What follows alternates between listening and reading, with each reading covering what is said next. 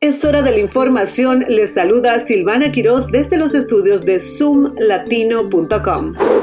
Las negociaciones sobre el techo de la deuda entre el presidente Biden y el líder republicano McCarthy muestran pocos avances. Los republicanos advierten sobre la falta de urgencia en la Casa Blanca para evitar un posible incumplimiento federal. Ambas partes están buscando formas creativas de reducir el gasto, pero aún existen diferencias significativas. La Casa Blanca propone eliminar extensiones fiscales, mientras que los republicanos se oponen a aumentar impuestos. Las negociaciones continúan mientras se acerca la fecha límite. Thank you. El cirujano general de Estados Unidos, Vivek Murphy, emitió una advertencia sobre el impacto negativo de las redes sociales en la salud mental de los jóvenes.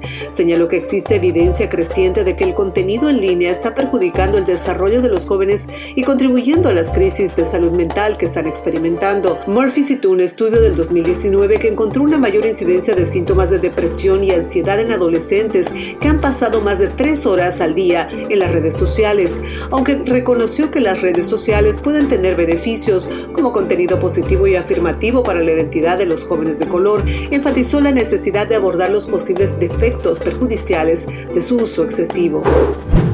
Y si usted tiene Netflix, preste atención porque está implementando medidas para combatir el intercambio de contraseñas de cuentas en Estados Unidos.